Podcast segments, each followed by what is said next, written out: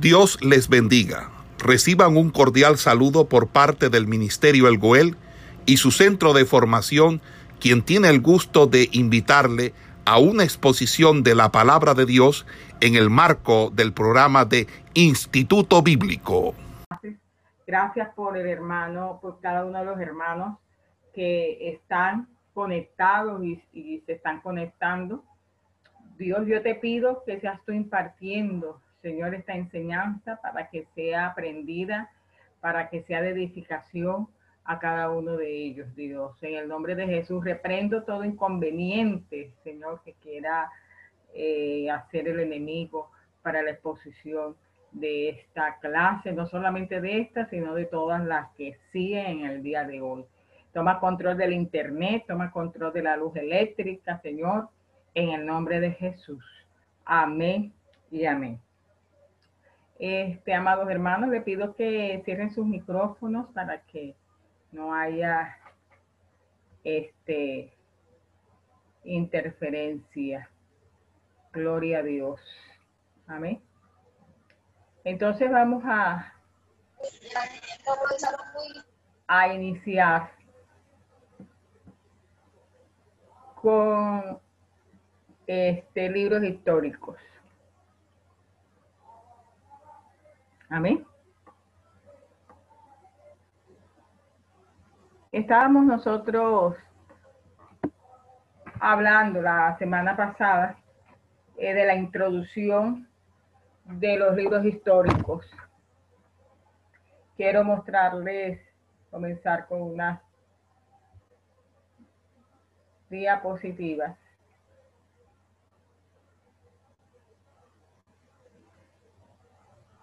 ¿Sí la ven?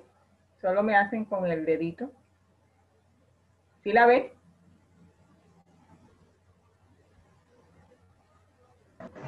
Ok. Ok. Amén. Listo, listo. Bueno, este, la conquista o la tierra prometida que Dios le, les, eh, les entregaba al pueblo de Israel, eh, había unas tribus en estas tierras, o unas tribus o naciones que vivían en Canaán. Porque, eh, eh, y eso nos lo dice Moisés. Moisés nombró siete naciones. Y lo encontramos en Deuteronomio, capítulo 7, versículo 1.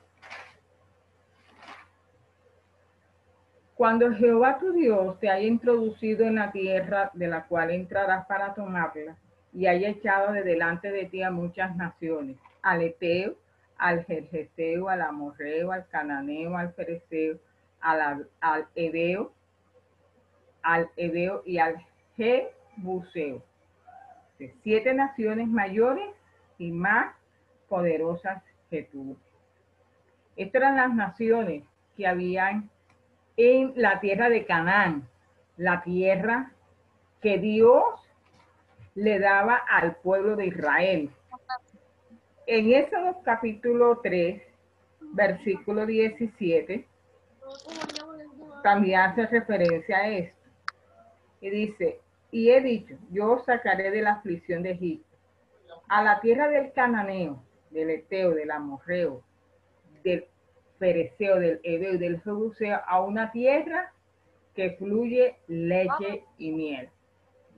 Pero también eh, nos dan cuenta de que vivían ahí eh, gigantes, gigantes, como son los anaseos, los emitas y los son soneos.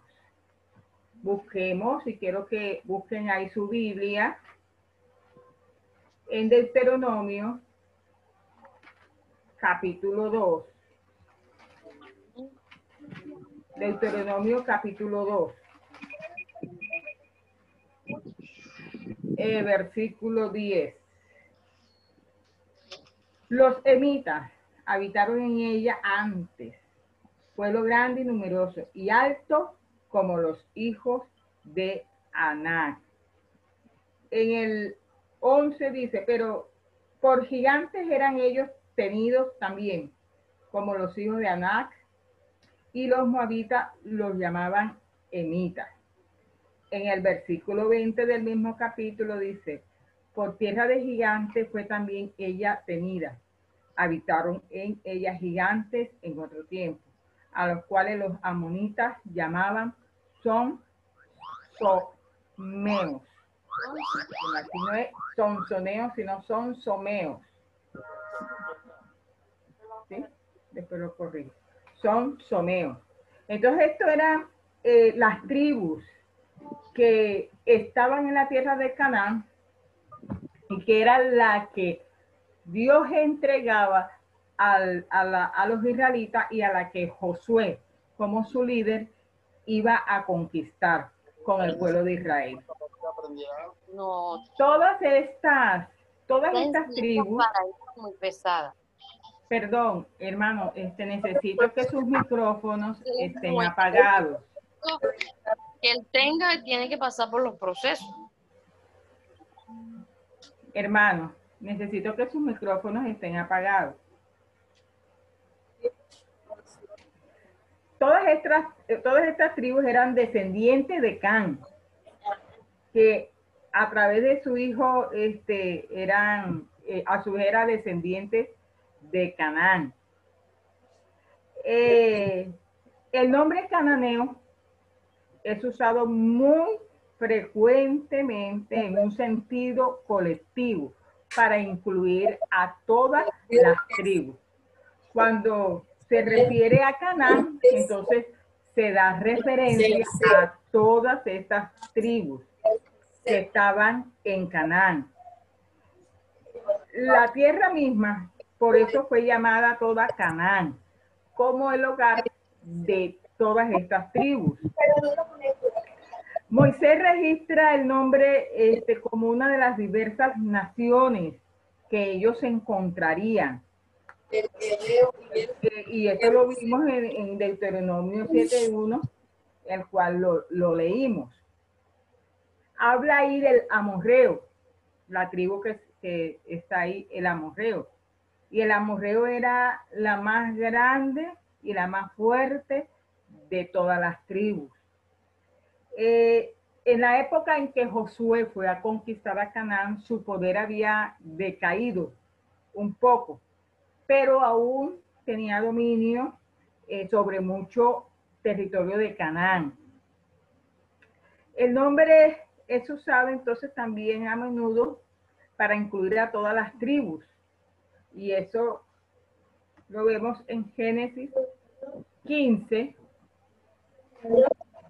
Génesis 15, 16, y dice, y en la cuarta generación volverán acá, porque aún no ha llegado a su como la maldad del amorreo hasta aquí. Aquí en este versículo no le dice Canaán, le dice el amorreo, pero es que también este nombre era usado eh, este, para, para llamar así a todas las tribus que estaban en la tierra de Canaán. Amén. Entonces, los israelitas conquistaron dos grupos de amorreos al lado oriental del Jordán antes de morir este Moisés, que fue Seón y O. En Josué, vamos a buscar Josué capítulo 1. el libro de, de, Josué, que es el que nos, nos toca hoy, el libro de Josué capítulo 1, en el versículo 4 dice, desde el desierto y el Líbano hasta el gran río Éufrates, toda la tierra de los Geteos hasta el gran mar donde se pone el sol, será vuestro territorio.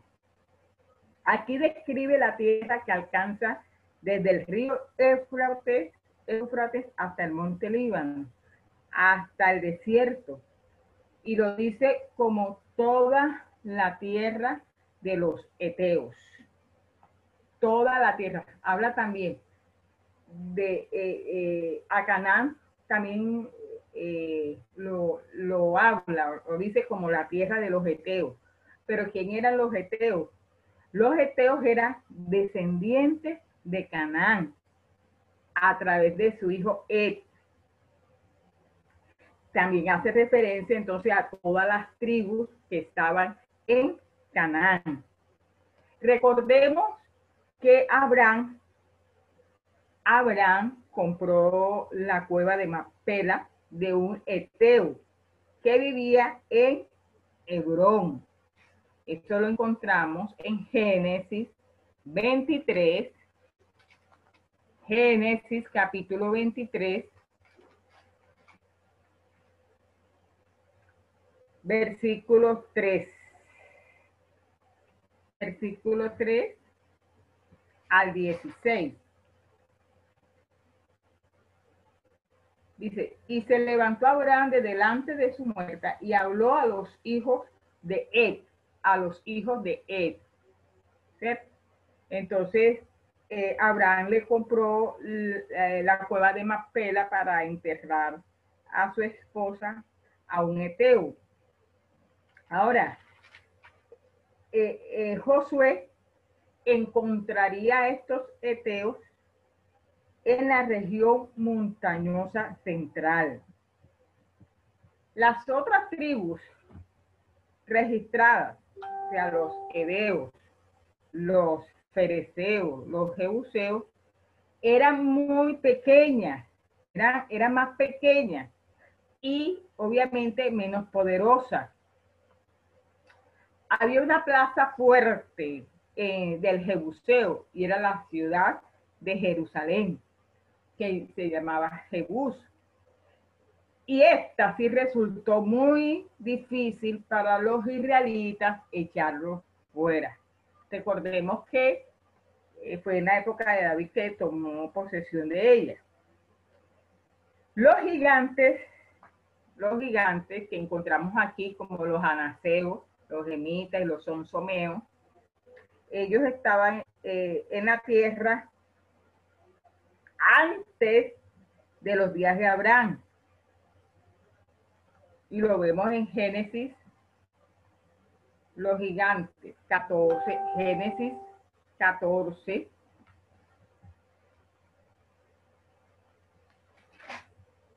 Capítulo 14, versículo 5. Dice, en el año decimocuarto vino Kedorroarmer y los reyes que estaban de su parte y, derrotaron a los refaitas en Astarot Carnaín, a los suicitas y a los emitas ahí están los gemitas, que eran gigantes, en Sabe de Kiriataín. Entonces, desde antes, desde Abraham, ya estaban los gigantes. Génesis 15, 20 también habla de los geteos, de los fereceos y de los refaitas. Eh, cuando Moisés manda a los espías, ellos son aterrorizados cuando lo vieron.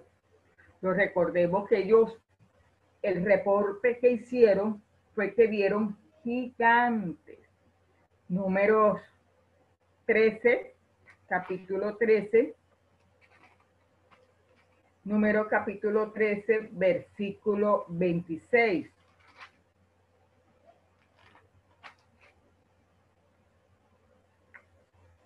Y anduvieron y vinieron a Moisés y Aarón y a toda la congregación de los hijos de Israel en el desierto de Parán en Cádiz y dieron la información a ellos y a toda la congregación y le mostraron el fruto de la tierra.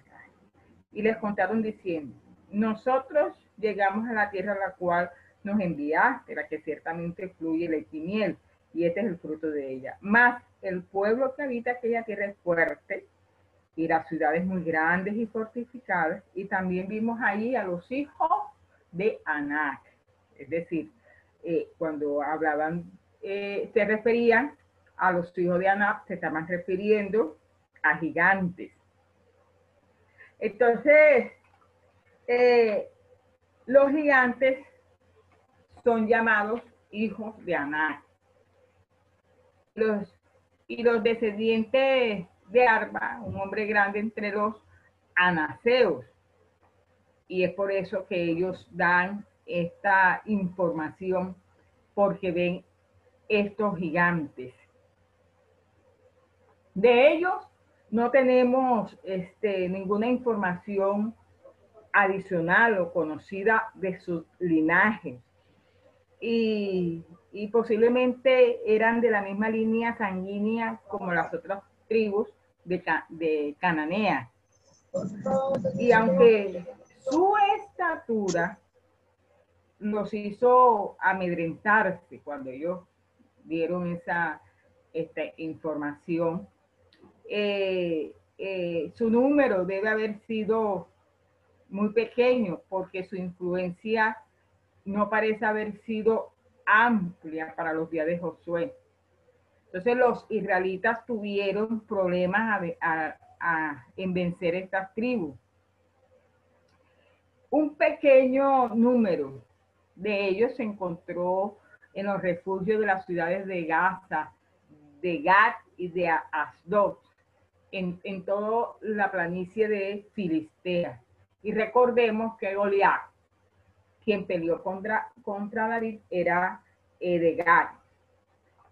Era de. Entonces, esto es una panorámica de, de las tribus que se iban a enfrentar Josué y todo el pueblo de Israel para, para ellos conquistar la tierra prometida, donde tenían que echarlos de esa tierra. Amén. Vamos a mirar entonces, antes de pasar al libro de Josué, vamos a, a mirar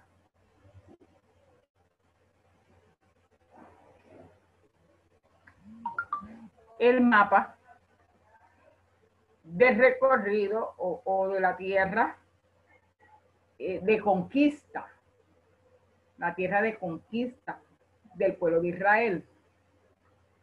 Nosotros, este recorrido, el que está en rojo, ustedes perdonen por esta mancha negra, es de, de la pantalla del portátil. El recorrido de toda por el desierto eh, eh, por el cual este, Moisés lideró. Pasó por el monte Sinaí,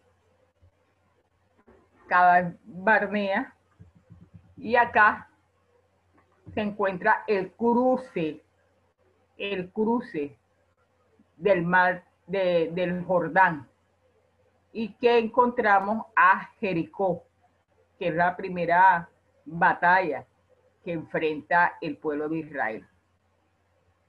Aquí. La batalla que enfrenta el pueblo de Israel. Pero vamos entonces con Josué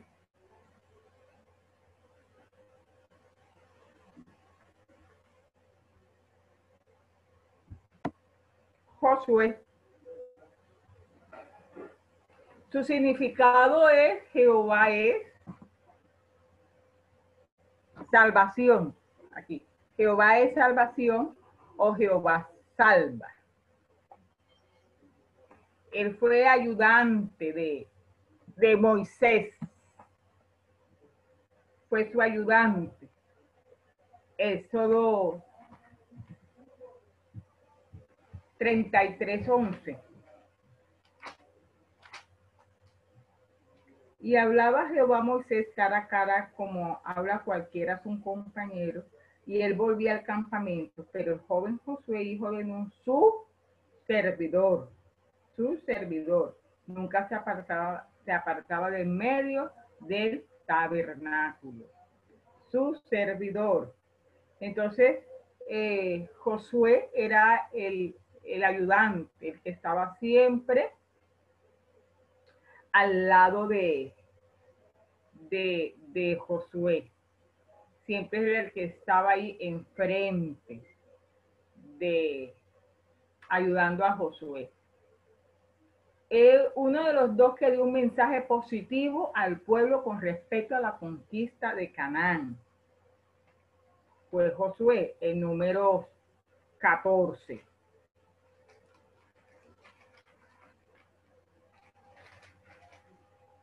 El número 14. 14 del versículo 6. Y Josué, hijo de Nun, y Caleb, hijo de Jefone, que eran de los que habían reconocido la tierra, rompieron sus vestidos y hablaron a toda la congregación de los hijos de Israel, diciendo, la tierra por donde pasamos para reconocerla es tierra en gran manera buena. Si Jehová se agradare de nosotros, Él nos llevará a esta tierra y nos las entregará, tierra que fluye leche y miel. Por tanto, no seáis rebelde contra Jehová, ni temáis al pueblo de esta tierra, porque nosotros los comeremos como pan. Su amparo se ha apartado de ellos y con nosotros está, eh, está Jehová, no los temáis. Recordemos que Moisés envió los doce espías, un príncipe por cada tribu.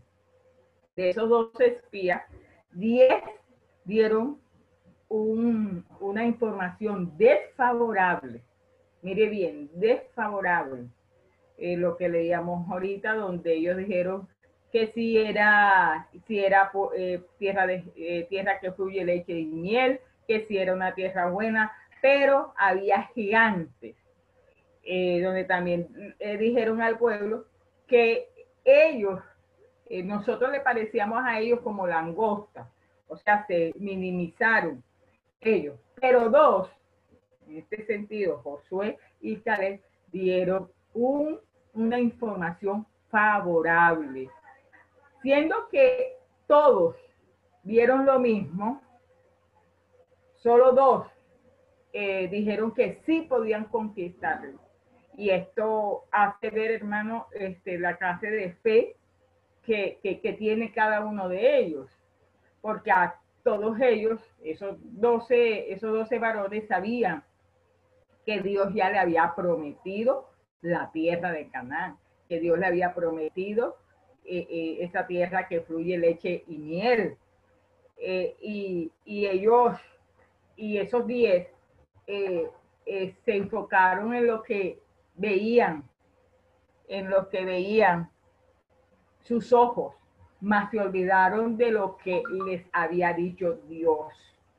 Y Josué y Caleb, aunque habían visto lo mismo, ellos se enfocaron en los que le había dicho Dios, más de lo que veían sus ojos.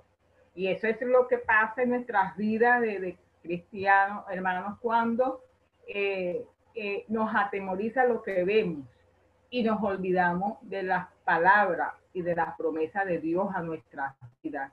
Por eso demoramos. ¿Qué pasó con esto? Pasó que el pueblo eh, este, duró 40 años en el desierto.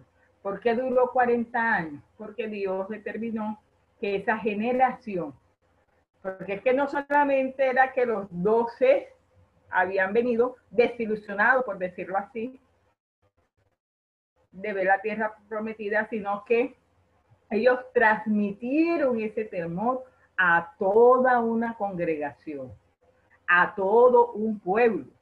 Es decir, ese temor eh, llevó a que, a que el pueblo de, de Israel no quisiera entrar a la tierra prometida.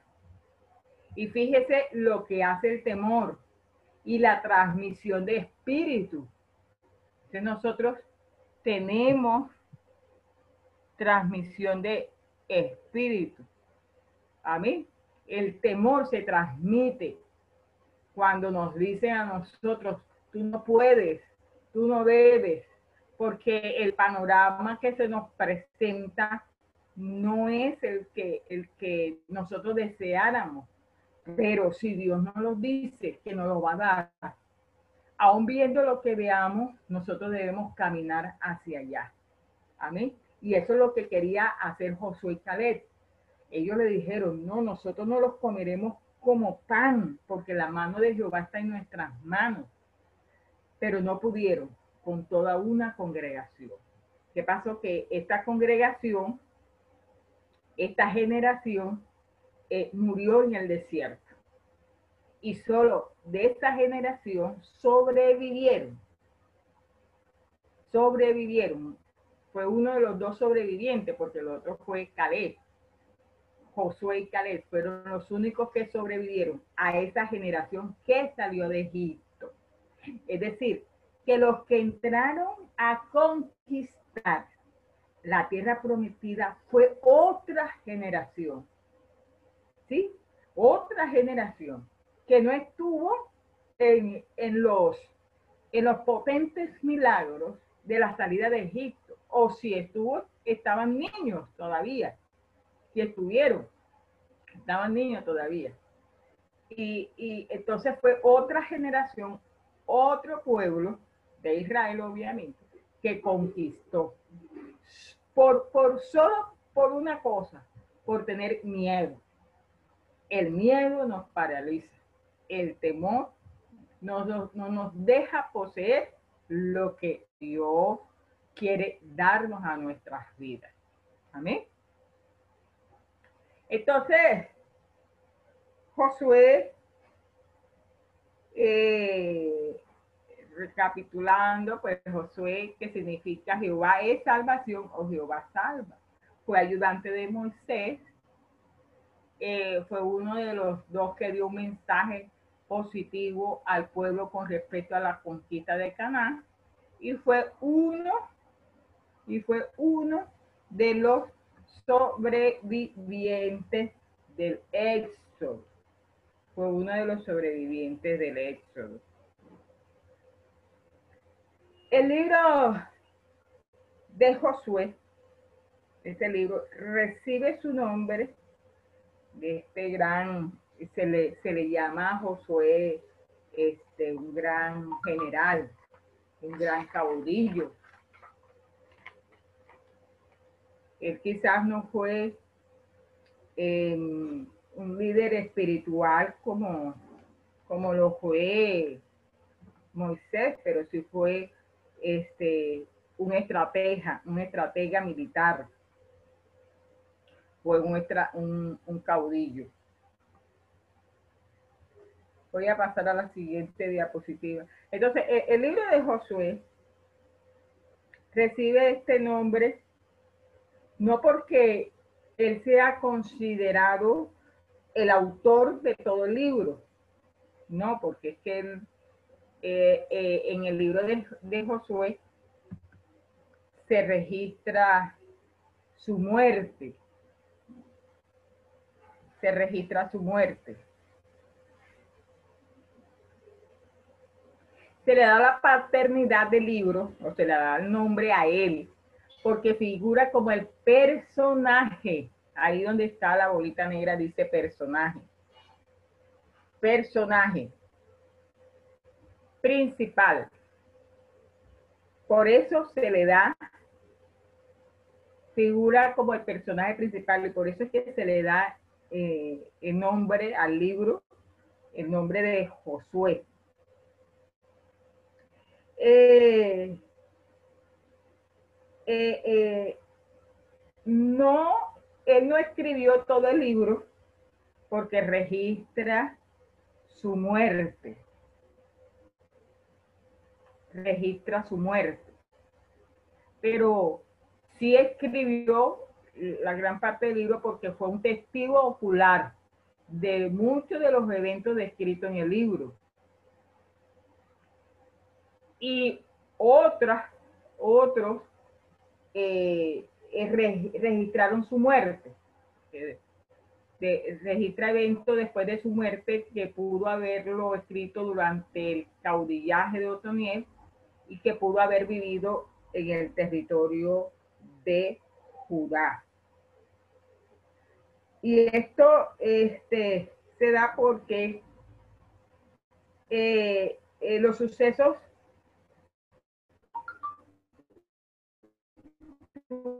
tuvieron, eh, tuvieron lugar o el, el, autor el libro de Josué, después de la muerte de, de Josué, también fue un testigo ocular de muchos eventos descritos.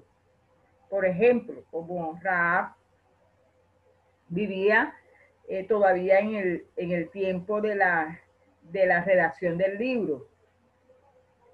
Entonces, el libro tuvo que haber sido escrito antes de 1200 antes de Cristo y después de lo cual eh, más filisteos invadieron a Canaán. recordemos que los filisteos constituían o constituyeron una amenaza latente en los tiempos de Josué. Tanto es que en la conquista no pudieron, no pudieron sacarlo eh, del territorio. Solo en, en, los tiempos de David, eh, solo, solo, fue en ese tiempo que, eh, que se mostró el dominio de Israel, de Israel sobre los filisteos. Ahora bien, eh, eh, el, el, otro autor, por decirlo así, uno fue Josué, el otro autor de Josué fue escrito o lo escribió, como lo dice la diapositiva, durante el caudillaje de Otoniel. Porque este autor tiene mayor familiaridad con el territorio de Judá.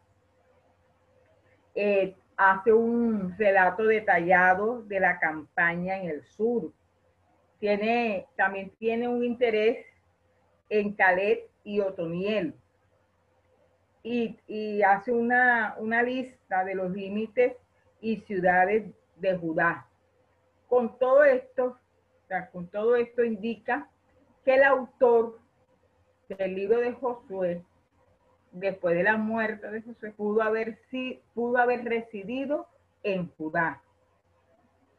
Y si vivía en Judá, entonces es comprensible que relacionara las áreas geográficas de aquel territorio en primer lugar sin este, cualificar sus términos, ya que hay mención insistente del hecho de que no se dio ningún territorio a la tribu de Leví. Entonces, ante esto, eh, es posible que fuera un sacerdote el que escribió después de Josué, obviamente, estoy hablando de, eh, se le da el nombre de, eh, de, Josué al libro porque fue el personaje principal, pero Josué no escribió todo el libro. De posiblemente las otras partes escritas en el libro de Josué fue escrito por un sacerdote que vivió en el territorio de Judá, en el territorio de Judá. ¿Ok?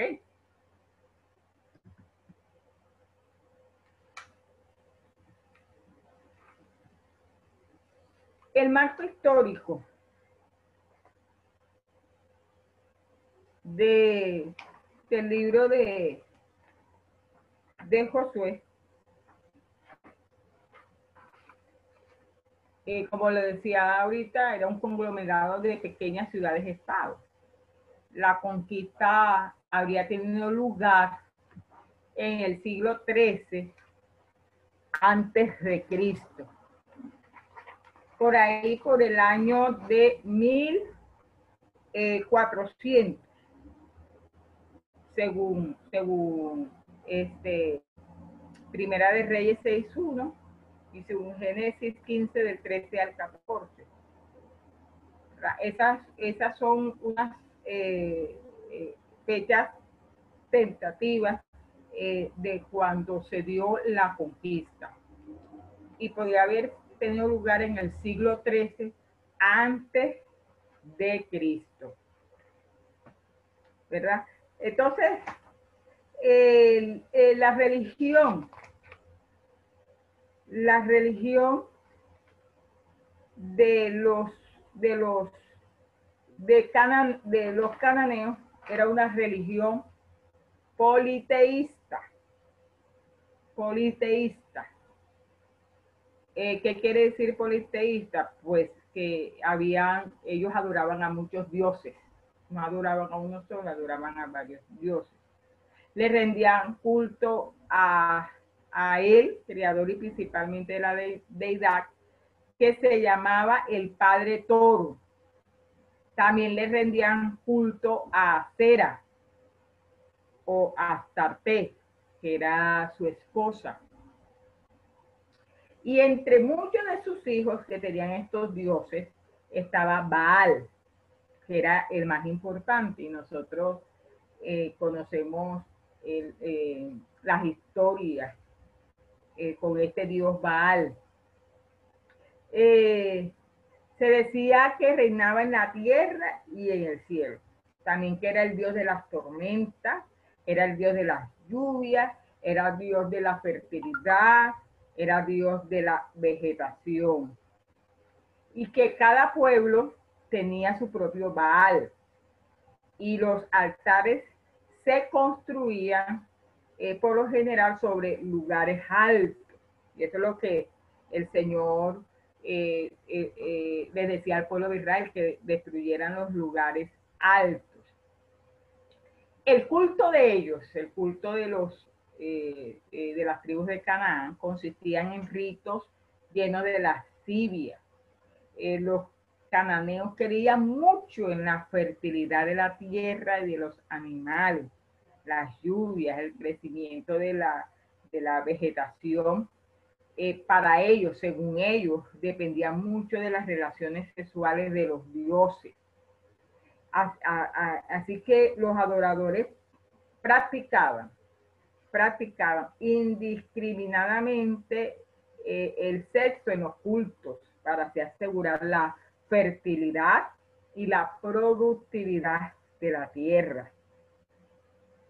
Ellos también practicaban la adivinación. Ellos adoraban serpientes, eh, sacrificaban niños.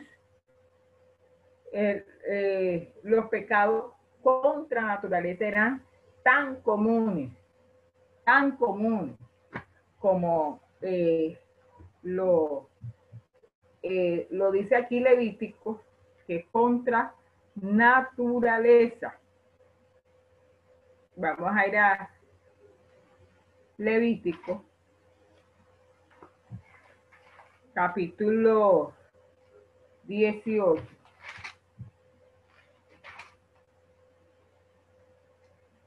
Que aquí habla de los actos de inmoralidad prohibidos, prohibidos. Todo este capítulo 18 usted lo puede leer en su casa o bueno, ahí después que te, después en la, en la semana. Eh, todo esto eran lo que practicaban los cananeos, que era prohibido por Dios. Amén eh, Deuteronomio 12, 31. Vamos a buscar Deuteronomio 12, 31.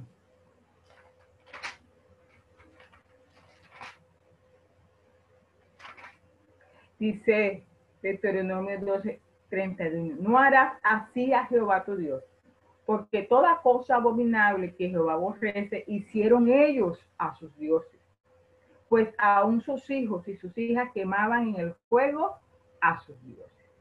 ¿Sí? Eh, eh, Dios le dijo a ellos directamente que las cosas que hacían ellos eran abominables para él, para él, y que le prohibía hacer lo mismo. ¿Cierto? Les prohibía hacer lo mismo en, en Levítico 18, 25, dice, y la tierra fue contaminada y yo visité su maldad sobre ella y la tierra vomitó sus moradores.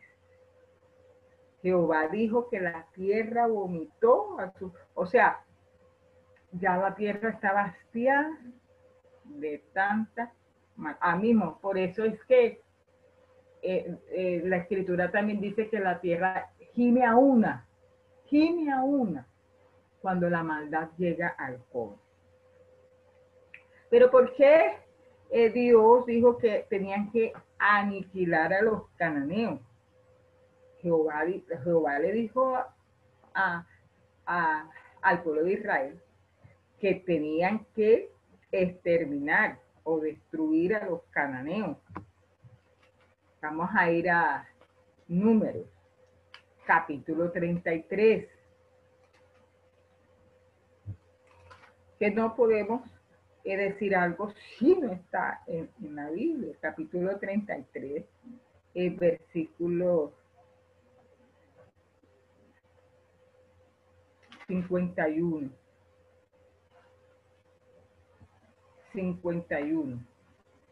Dice, habla a los hijos de Israel y diles, cuando hayáis pasado el Jordán, entrando en la tierra de Canaán, echaréis de delante de vosotros a todos los moradores del país y destruiréis todos sus ídolos de piedra y todas sus imágenes de fundición y destruiré todos sus lugares altos y echaréis a los moradores de la tierra y habitaréis en ella, porque yo os la he dado para que sea vuestra propiedad.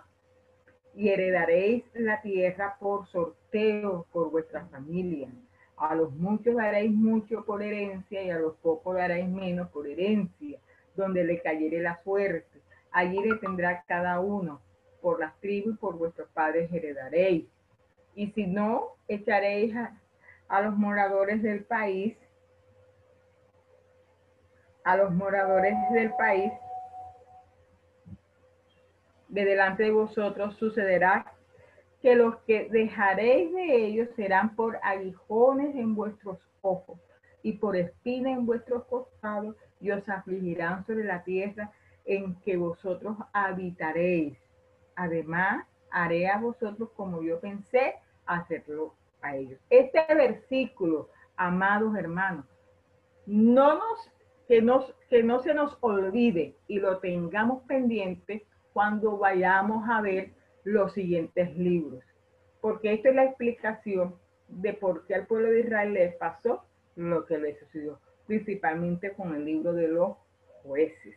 Entonces, Dios Dios este, les dijo a ellos así, claramente, que debían exterminar y, que, debían echar a los moradores de Canaán y destruir todos sus altares, eh, todos sus ídolos, todo, absolutamente todo. Entonces, Deuteronomio, vamos a Deuteronomio. Deuteronomio capítulo 7.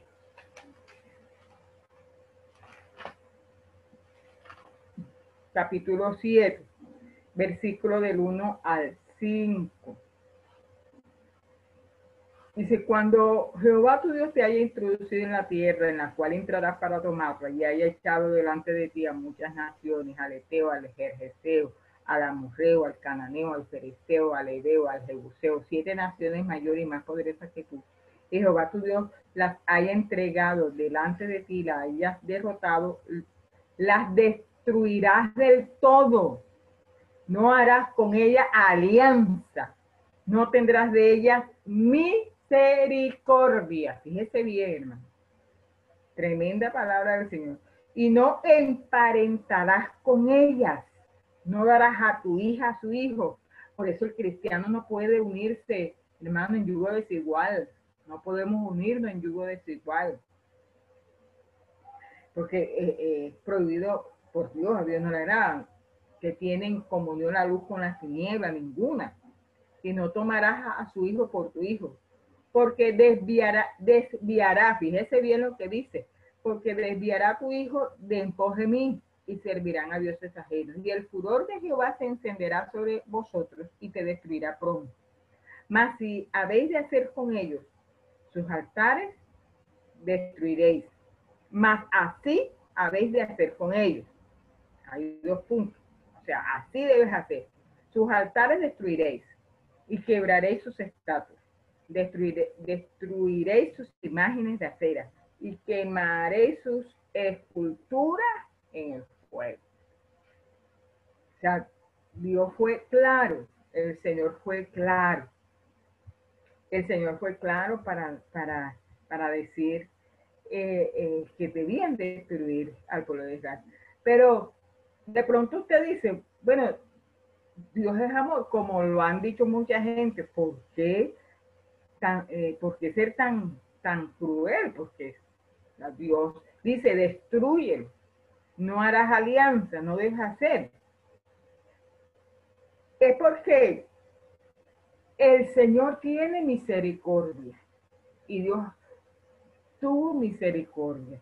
El Señor siempre ha dicho que hasta que el colmo de su, de su impiedad, hasta que no llega el colmo, y esto fue eh, la destrucción de Sodoma y Gomorra, que eh, recordemos que Abraham le dijo si hay 50, si hay 45, si hay 30, si hay 10, si hay 5. Dios, Dios le dijo, si hay, por esos 5 no la voy a destruir hasta que no llegue el colmo de la maldad.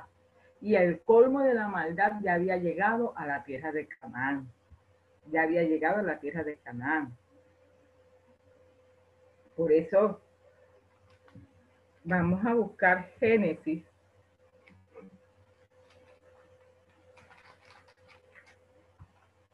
Génesis el versículo que, leímos anteriormente. Dice, en la cuarta, y en la cuarta generación volverá. Es que el Señor es preciso, él, no va juntada sin dedal, como dice uno acá. Y, aquí lo dice, y en la cuarta generación volverán acá. ¿A, a, dónde? Bueno, Abraham, estaban, eh, Abraham estaba en la tierra de Canaán. Dice, en la cuarta generación volverán acá, a esta tierra. ¿Por qué? ¿Por qué a la cuarta generación? Porque en ese momento en que Abraham estaba ahí, en esta tierra, aún no había llegado a su colmo la maldad de la, del amorreo. Recordemos que cuando aquí habla amorreo, habla de las tribus de, Canaán, que estaban en Canaán. En ese momento en que Dios le da esta palabra a Abraham, Dios, eh, eh, Dios le dice a Abraham que aún todavía no había llegado el colmo de su maldad. Pero cuando vamos a Josué, ya el colmo de la maldad había llegado a su límite. Había llegado a su límite. Vamos a buscar Deuteronomio.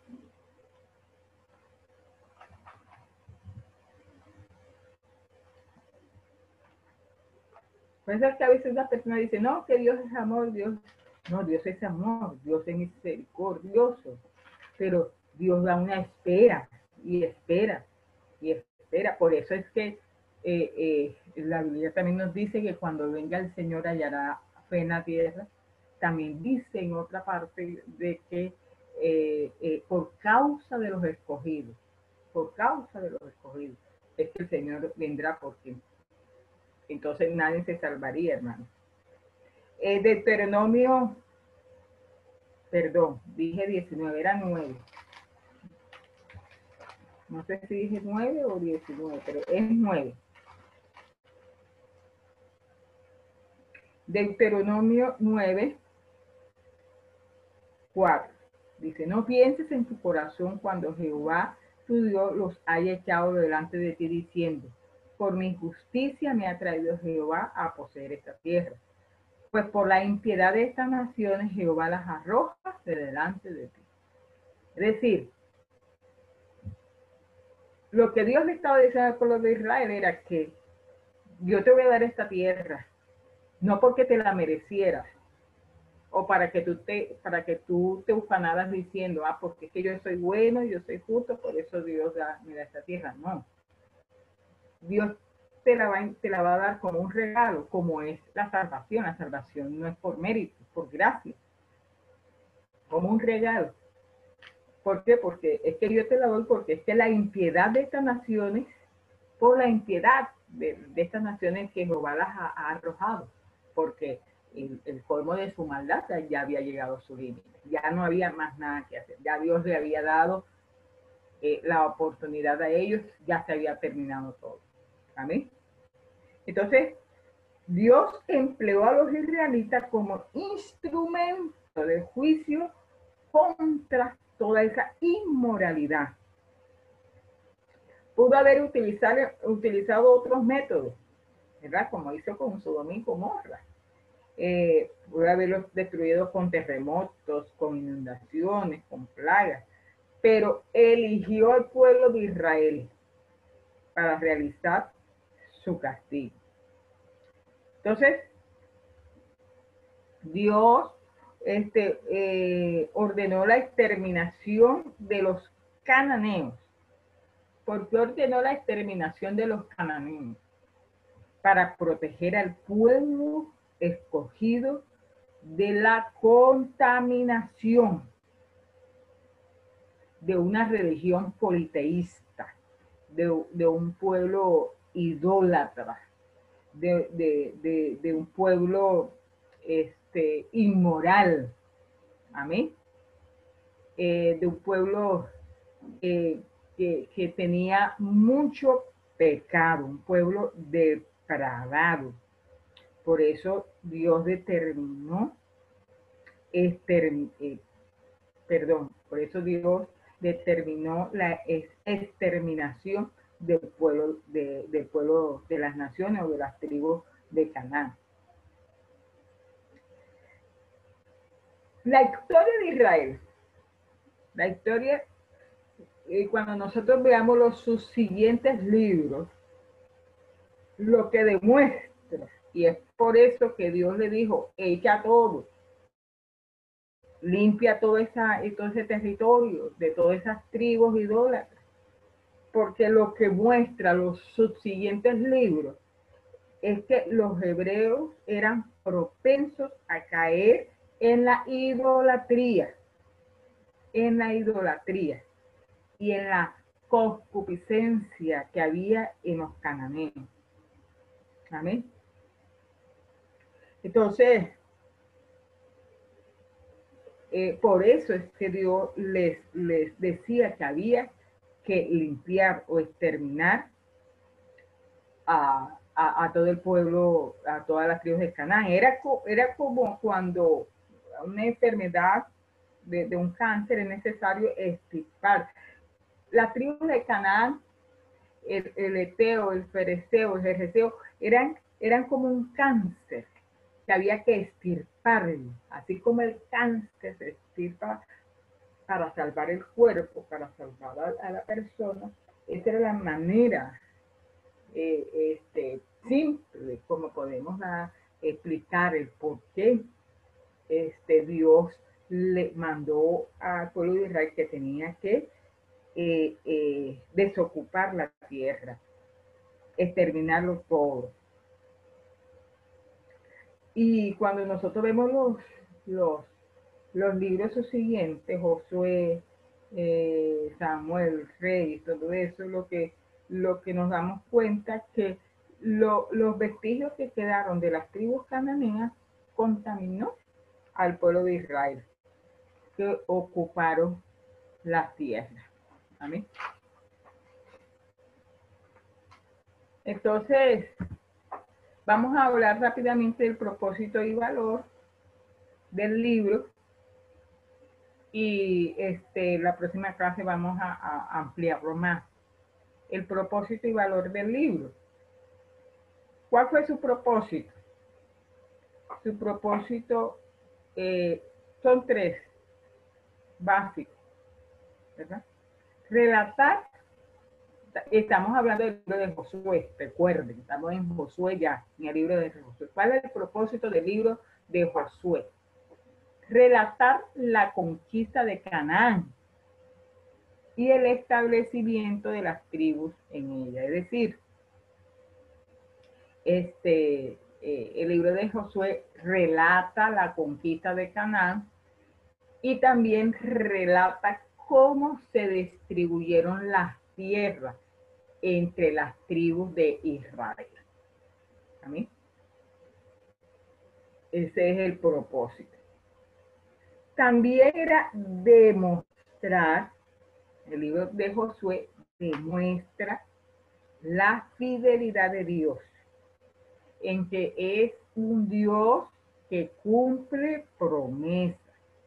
Esas promesas que Dios había hecho a los patriarcas, que llevaría a Israel a la tierra prometida y las entregaría en sus manos. Esta ya era la segunda vez. La primera vez fracasaron, pero esta vez sí entraron a la tierra prometida. Amén. Que las entregaría en sus manos.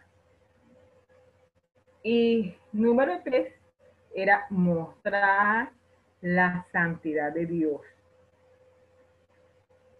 Y cuando Dios muestra su santidad, la muestra en sus juicios sobre los depravados cananeos y en la exigencia divina de que los israelitas se despojaran de toda cosa prohibida.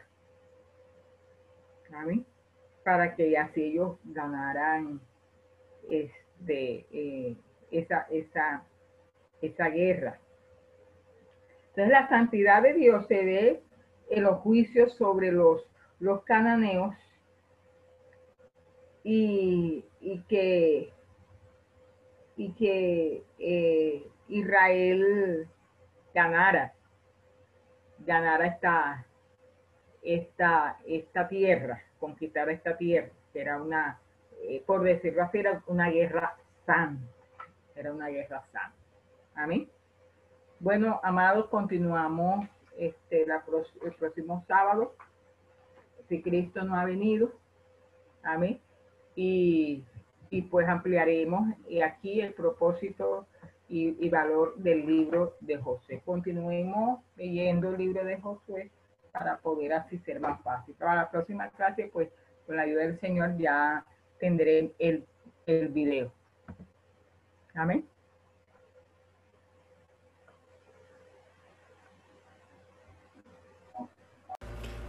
Esperamos que este estudio haya sido de bendición para su vida y ministerio.